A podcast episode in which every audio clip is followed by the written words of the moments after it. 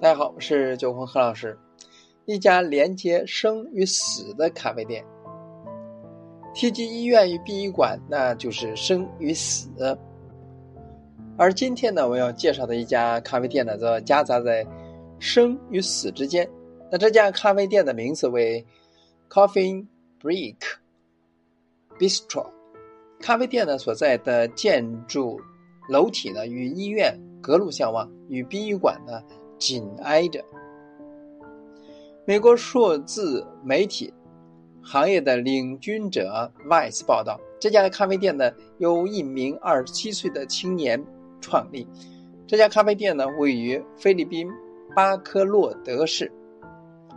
咖啡店主呢 SY 与父母一同经营着一家殡仪馆，而 SY 呢也。与其父母呢一起参与到棺材的制作当中。那在采访当中呢，店主表示，他一开始呢向父母提及这一灵感的时候呢，父母呢是反对开棺材咖啡店的，但后来说服了。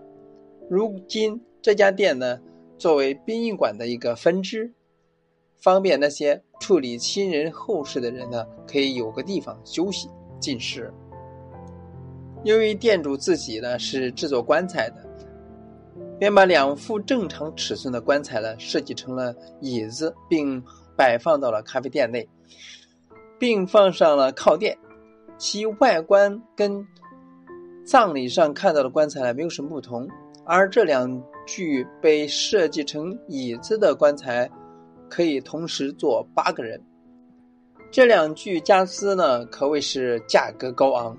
店主呢也在采访中提及到，这两具棺材的价格在十万元左右，而且是全新的。此外呢，还制作了一个小型的棺材，那用作呃装小费的盒子。菲律宾英文媒体呢对这家棺材咖啡店的报道称。店主 SY 的目标市场为医生、护士、医疗技术人员，还有车手以及普通人。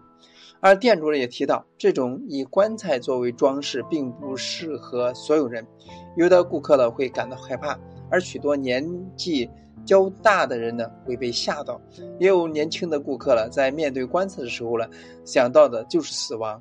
一位二十一岁的护理专业学生表示，当他坐在椅子，也就是棺材上的时候呢，他想到了死亡，甚至试着躺下，尝试一下自己在棺材里边是什么样子。而对于店主来言，棺材并不代表着悲伤，而是一种感知。像这种死亡元素与咖啡店结合的例子呢，之前呢便有报道过。那英国伦敦的圣马丁教堂，还有印度的幸运。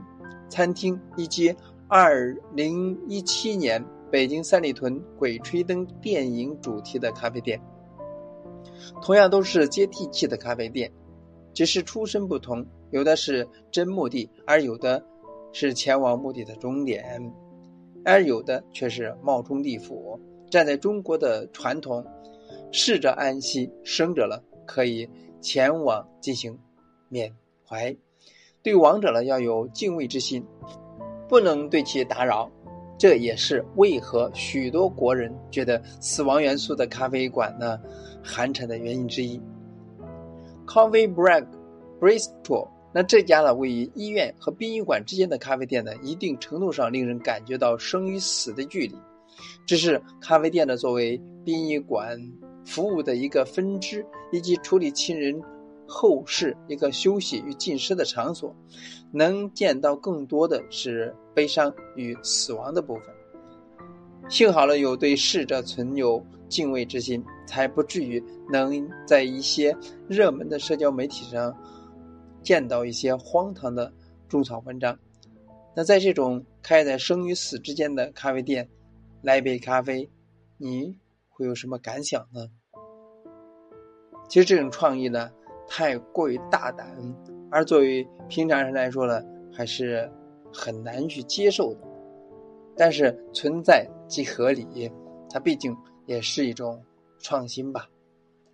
在特殊场合为逝者啊家属呢提供休息和进食的场所，也是一种服务。那只是做一个资讯给大家播报一下，啊，不建议去模仿。